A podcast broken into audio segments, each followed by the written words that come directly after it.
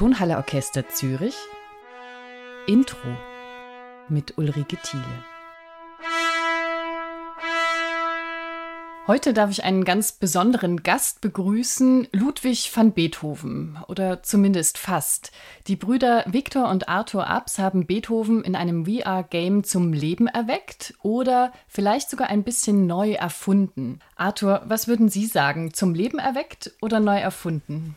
Auf jeden Fall zum Leben erweckt. Ähm, ich glaube, Beethoven kann man gar nicht neu erfinden. Ähm, aber es ist auf jeden Fall so, er ist, er ist da, er ist jung, er ist lebendig, man kann mit ihm sprechen, mit ihm interagieren. Ähm, insofern, also er ist schon sehr, sehr realistisch. Wie würden Sie Ihren Beethoven beschreiben? Unser Beethoven ist jemand, den man, glaube ich, äh, so nicht erwartet. Ähm, er ist jemand, der in unsere Zeit geworfen wird, der natürlich das Genie ist, aber mit einer Musikform konfrontiert ist, die er nicht kennt, Hip-Hop. Und er ist ein Beethoven, der ähm, aber gleichzeitig auch natürlich immer er selbst ist.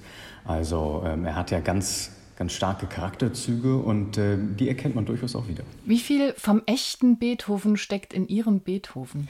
Ganz viel natürlich, ähm, wobei äh, ja auch vieles Legendenbildung ist und insofern äh, muss man immer schauen, dass man auch dann äh, nicht übertreibt und guckt, was ist Interpretation, wo hält man sich aber auch äh, an die Fakten. Und äh, uns war es vor allen Dingen wichtig, einen, einen, Beethoven zu zeigen, der jemand ist, mit dem man sich identifizieren kann und vor allen Dingen äh, identifizieren kann, wenn man von ihm noch nie was gehört hat, wenn man mit klassischer Musik äh, nicht so viel zu tun hat ähm, und dann sieht, dass da ein Mensch ist, der zwar als großer Titan und Genius überall gefeiert wurde und wird, aber eben auch jemand ist, der ganz alltägliche Probleme hat und eben auch Herausforderungen im Leben, die gar nicht so anders sind als die äh, von heutigen Menschen. Beethoven, das kann man vielleicht ohne Übertreibung so behaupten, ist einer der am besten erforschten Komponisten. Es gibt sehr viele sehr gute Bücher über so ziemlich jeden Aspekt seines Tuns und Wirkens und Lebens. Es gibt Dokumentationen, Kinderbücher, Hörspiele, Filme. Warum braucht es Ihr Spiel?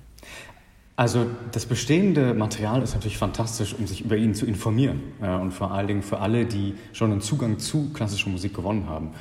Unser Spiel Beethoven Opus 360, unser Projekt, ist für all jene, die damit noch nicht so viel anfangen können.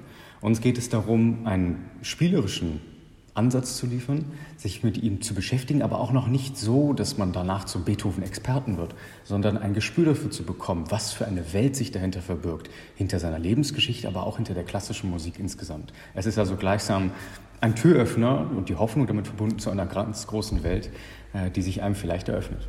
Wie lange haben Sie an Beethoven Opus 360 getüftelt? Äh, sehr lange und äh, mir kommt es mittlerweile auch schon äh, ja, wie eine Ewigkeit vor. Wir haben tatsächlich die erste Idee 2018 formuliert. Ähm, tja, da war ich selbst noch, muss ich mal drüber rechnen, ich war 20 ja, und, äh, und Victor war, war 16. Da haben wir uns zum ersten Mal überlegt, ah, Beethoven und VR und Rap, das müssten wir alles irgendwie zusammenbringen, wir müssen, wir müssen noch was entwickeln. Und ähm, ja, und dann kam eine Zeit, wo wir Geld sammeln mussten, Corona kam. Und das war eine irre Reise mit vielen Tiefs äh, und Hochs und äh, ja, seit der Premiere äh, im, letztes Jahr im Beethovenhaus eigentlich nur noch Hochs und das ist eine fantastische Zeit. Vor kurzem haben Sie den Deutschen Computerspielpreis 2023 gewonnen in der Kategorie Beste Innovation und Technologie.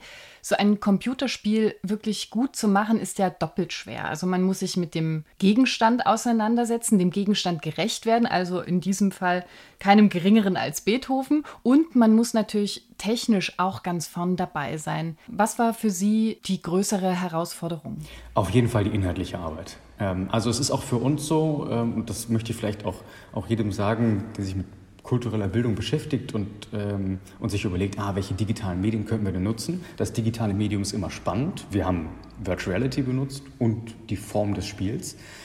aber es geht immer darum, welche Geschichte man erzählt. Und das war uns äh, so wichtig und war auch die größte Herausforderung. Wie erzählen wir eine Geschichte von Beethoven ähm, mit Hip-Hop verknüpft, äh, die beiden Seiten, beiden Welten gerecht wird, ja? also der klassischen Welt und dieser Hip-Hop-Welt, dass wir einen Rap schreiben, der immer noch so ist, dass man ihn auch, auch so hören würde, also dass er eine gewisse sozusagen Street-Credibility hat und gleichzeitig aber auch Inhalte vermittelt, die ja einfach komplex sind und mit klassischer Musik ähm, können einfach viele Menschen, das ist nun mal auch die Realität, die allermeisten eigentlich erstmal nichts anfangen.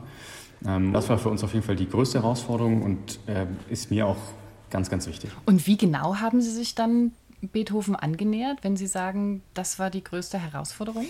Also wir haben uns Beethoven äh, auf verschiedenen Ebenen äh, angenähert. Ich glaube, das große, der große Gewinn, den wir, den wir im, im, Team hatten, ist, dass wir von verschiedenen Richtungen kamen. Also mein Bruder und ich sind mit klassischer Musik aufgewachsen. Für uns, also wir haben sozusagen ein natürliches, aber natürlich auch un, sozusagen unausgebildetes Wissen. Wir sind keine Musikwissenschaftler, aber wir spielen selbst Klavier und, und haben einfach ein Gefühl dafür, hören und leben das. Und, äh, und in unserem Team äh, gab es Mitglieder, die kommen vollständig aus dem Hip-Hop-Bereich. Die haben eigentlich noch nie klassische Musik gehört. Und äh, wir haben so uns eigentlich in einer, in einer, wunderbaren Mitte getroffen, dass wir eben aus beiden Welten etwas genommen haben und das zusammengebracht haben. Ähm, ja, und so wie wir glauben, auch in einer Art und Weise, wie es das bisher nicht gegeben hat. Ich möchte trotzdem noch mal auf die Technologie zurückkommen. Wie haben Sie diese Hürde genommen? Weil es ist ja auch technisch sehr, sehr ausgereift. Wie ist Ihnen das gelungen? Also ganz konkret war unsere Herausforderung, wie schafft man es, ein Sample zu schreiben, aus einem Hip-Hop-Beat, also einem Hip-Hop-Beat zu schreiben, mit klassischer Musik kombinieren. Und da gibt es ja durchaus auch Beispiele in der äh, jüngeren Musikgeschichte, die sind ganz schrecklich und das würde man niemals, äh, also niemals machen wollen. Und äh, das war wahnsinnig schwierig herauszu, also erstmal auszuwählen, okay, welche Beethoven-Kompositionen eignen sich schon mal. Ähm, zweitens wollen wir nicht das nehmen, was hunderttausendmal schon gemacht wurde, also irgendwie für Elise, äh, ich möchte jetzt nicht sagen verwursten, aber das ist ja doch immer wieder passiert, sondern äh, wir wollen auch Musik finden, die, die einen besonderen Charakter ausdrückt. Wir sind zum Beispiel am Ende bei der sechsten Sinfonie gelandet, beim Gewitter. Und, äh, ähm, und dann ja, haben wir uns da herangetastet äh, und, und Samples geschrieben, ein Beat geschrieben, der, der beides beinhaltet. Und, äh, und das gilt natürlich auch für die Texte. Also wie vermittle ich einen recht äh, ernsthaften Inhalt, wie zum Beispiel seine, seine Depressionen, die mit, mit der beginnenden Taubheit zusammenhingen oder dergleichen. Das aber in einem immer noch Spiel, was ja Jugendliche positiv ja auch begeistern soll für Beethoven. Ähm, und so mussten wir wirklich immer gut die Balance halten. Ähm, und äh, ja, aber es ist äh, uns, glaube ich, ganz gut gelungen. Und wie haben Sie das Ganze dann in die Virtual Reality transformiert? Also Basis des Ganzen ist eigentlich ein 360-Grad-Film. Ähm, das heißt, echter Film, wie man ihn kennt, nur mit einer Kamera, die gleichzeitig in alle Richtungen filmt. Und ähm, das ist an sich schon mal eine, Herausforderung. VR bzw. 360-Grad-Technologie ist jetzt nicht direkt neu, aber jetzt auch nicht so etabliert, dass man das überall ständig sehen würde. Ähm, und insofern war das für uns eine besondere Herausforderung. Wie machen wir das? Wie schreibt man sozusagen auch äh, gewisse Szenen bzw. Einstellungen, die ähm, ja in 360 Grad etwas anders aussehen, als man das im klassischen äh, Film kennt? Und ähm, das war auf jeden Fall ja, eine große Herausforderung. Äh, und das Ganze dann durch Animation, durch äh, Programmieren, Spiel, sozusagen äh, Logik einbauen, dann daraus ein Spiel zu entwickeln. Ähm, und man setzt hier halt die VR-Brille drauf, hat den Controller in der Hand und äh, ja, und los geht's. Aber ein Spiel zu entwickeln, das macht man ja auch nicht über Nacht. Sie haben die lange Vorbereitung angekündigt und auch ein Team schon erwähnt. Wie ist es dann zum Spiel geworden? Absolut. Also das war für uns auch eine riesen Herausforderung, weil äh, Victor und ich uns jetzt mit Spielen an sich gar nicht so auskennen. Wir selbst können auch gar nicht äh, programmieren, aber wir hatten ein wahnsinniges Glück, ein, ein fantastisches Team ähm, zu, zu finden. Äh, über unsere Fördertätigkeit, die eigentlich auf uns zugekommen sind, haben wir ihnen von der Idee erzählt und dann ist das so entstanden. Ähm, und da wirklich ähm, ja, ganz, ganz tolle äh, Jungs gefunden. Knopf, ein absoluter Profi aus, aus Hamburg, der das mit uns gemacht hat und dann wirklich ja, also man führt erst Regie, man filmt die Szenen beziehungsweise diese 360-Grad-Situation und dann geht es da in die Post-Production, die sehr, sehr lange dauert. Ähm, ja, das, das Stitchen von, von, von den Ecken bei 360 Grad, dann die ganzen einzelnen Animationen einbauen, ähm, die, die Spieltechnik einfügen. Also es ist wirklich ja, es ist wirklich viel. Sie haben es gerade schon angedeutet mit der 360-Grad-Perspektive. Der Titel des Spiels ist natürlich ein bisschen ein Wortspiel. Beethoven hat circa 750 Werke komponiert. 138 davon tragen auch eine Opuszahl, aber das Werk 360, Opus 360 wird man so nicht finden. Der Titel nimmt da auf diese 360-Grad-Perspektive des Eintauchens mittels VR Bezug. Sie haben es schon angedeutet, es gibt äh, einige Werke oder vielleicht sogar auch mehrere, die für das Spiel besonders wichtig waren. Äh, unbedingt. Also äh, wir haben uns lange überlegt, was, was können wir denn auch in dieser gewissermaßen kurzen Zeit überhaupt zeigen? welche Musik wollen wir nehmen? Und, ähm, und da ja, haben wir versucht, eine Mischung zu finden aus dem, was natürlich vielleicht doch schon ein bisschen bekannt ist, also vielleicht jetzt und, und auch ein bisschen leichter zugänglich. Also es wäre wahrscheinlich schwierig, mit einem späten Quartett zu kommen ähm, und, einen 15-Jährigen das erste Mal für klassische Musik zu begeistern. Ich glaube, das, das kommt dann irgendwann später erst. insofern ähm, ja, sind wir am Ende zu, zu Kernwerken aber auch gekommen. Sechste Sinfonie, ähm, die Pathetik-Sonate aber auch.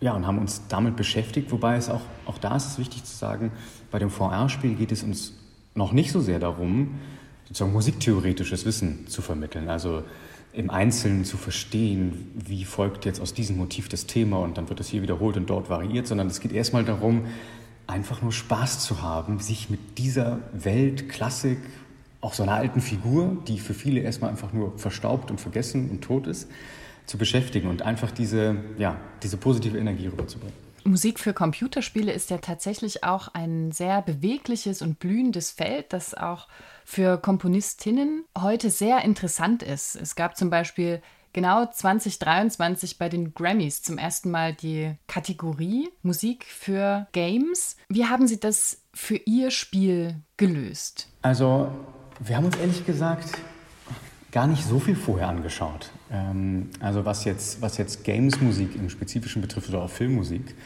Ähm, vielleicht, weil wir einfach unsere eigene Sache machen wollten, beziehungsweise wir haben auch gesehen, dass es in diesem spezifischen Bereich ein kulturelles Bildungsprojekt als Spiel, das Klassisches und Hip-Hop verbindet, haben wir tatsächlich auch gar nichts so richtig gefunden und haben ehrlich gesagt einfach drauf losgeschrieben. War auch ein bisschen die Zeit mit Corona, wo sie alle eingeigelt haben, gefühlt. Ähm, ja, und wir einfach drauf losgeschrieben haben und dann äh, zu dem gekommen sind, was es am Ende äh, wurde, mit dem wir sehr, sehr glücklich sind. Rap ist immer wieder gefallen und trotzdem auch Ihre eigene Sozialisierung mit klassischer Musik. Sind das vielleicht die beiden Richtungen, die Sie persönlich am meisten auch berühren? Auf jeden Fall. Also ähm, ich bin mit klassischer Musik aufgewachsen, ich kann es mir nicht anders vorstellen. Ähm, und das war aber immer auch schon für viele Freunde was, was sehr, sehr Fremdes. Und das war eigentlich auch so das erste Mal, dass äh, ein Impuls kam, Mensch, man müsste eigentlich sich doch irgendwas überlegen, dass man diese, diese Natürlichkeit in diesem Umgang mit, mit diesem ganzen Bereich klassische Musik irgendwie vermitteln kann. Und Hip-Hop ist einfach ähm, ja, die Musikrichtung unserer Zeit. Ähm, alle Jugendliche hören Hip-Hop und es ist auch einfach äh, eine super, super Musikrichtung, sehr direkt. Äh, Gerade im Rap äh, kann es unglaublich gut Botschaften vermitteln ähm, hat eine tolle, tolle Geschichte auch, die, ähm, die sich eigentlich ein bisschen mit Beethoven verbindet, weil wir uns natürlich überlegt haben, hm, Hip-Hop und Beethoven können jetzt viele sagen, ja, was macht ihr denn da eigentlich? Und da wird er irgendwie von dem Thron darunter geholt und das darf man ihm nicht antun und so. Äh, Glaube ich sowieso nicht, aber es gibt eben auch doch Verbindungspunkte und das ist vor allen Dingen dieses äh, Revolutionäre, dieses Ausbrechen aus bestehenden Ordnungen und das ja, ist, wohnt dem Rap inne, schon immer. Äh, da ist es ja entstanden, auch aus dieser Auflehnung. Und äh, Beethoven gilt ja nicht aus ungefähr als der revolutionärste Musiker, den es gab. Wenn unser Konzertpublikum dann ab Mitte September in der Tonhalle für circa drei Wochen diese großen Koffer, diese Cases stehen sieht, wie kann es diesen nun den Geist Beethovens entlocken? Indem man sich die Brille aufsetzt und anfängt zu spielen. Äh, man ist mittendrin, es gibt keine große Vorerklärung. Ähm, einfach selbst ausprobieren. Es ist super intuitiv und ähm, ja, ich kann eigentlich garantieren, dass es Spaß macht. Egal, ob man mit Beethoven schon immer äh, zu tun hatte, mit ihm aufgewachsen ist, ob man 15 ist oder 35 oder auch 70, ähm, haben wir alles schon äh, erlebt und ähm, es ist, glaube ich, für jeden etwas Neues und, äh, und Spannendes. Und insofern äh, kann ich da nur, nur zur Neugier raten. Gibt es eine Lieblingsszene, die Sie besonders gerne spielen? Äh, auf jeden Fall das Finale. Ohne Zweifel. Also äh, ich finde, auch vielleicht an alle, die zweifeln, während sie spielen, man muss mindestens bis zum Finale durchhalten, denn das, was im Beat auf Basis der sechsten Sinfonie des Sturms passiert, das ist einfach fantastisch. Das wird ja auch bei Beethovens Musik meistens belohnt. Unbedingt. Eine Frage bleibt zum Schluss noch. Welchen Komponisten nehmen Sie sich als nächstes vor? Tja, ganz, ganz schwierige Frage und wir haben so viele Ideen natürlich. Wir haben uns, das muss man leider sagen, aber auch den mit Abstand interessantesten zu Beginn ausgesucht. Sozusagen no offense gegen die anderen, aber Beethovens Lebensgeschichte äh, könnte man immer, immer wieder erzählen. Es ist unglaublich. Ähm, also es wird auf jeden Fall was kommen, das kann ich schon mal versprechen. Und ähm, es wird auch richtig Spaß machen wieder und noch ein bisschen größer sein. Aber ähm, wer es wird, das kann ich noch nicht sagen. Ja, aber das sind doch schon mal gute Aussichten. Vielen, vielen Dank, Arthur Abs. Und ich kann Ihnen nur raten, das dann demnächst mal bei uns auszuprobieren. Brille auf und los geht's, sagt auch Arthur Abs. Vielen Dank für das Gespräch. Ich danke und viel Spaß.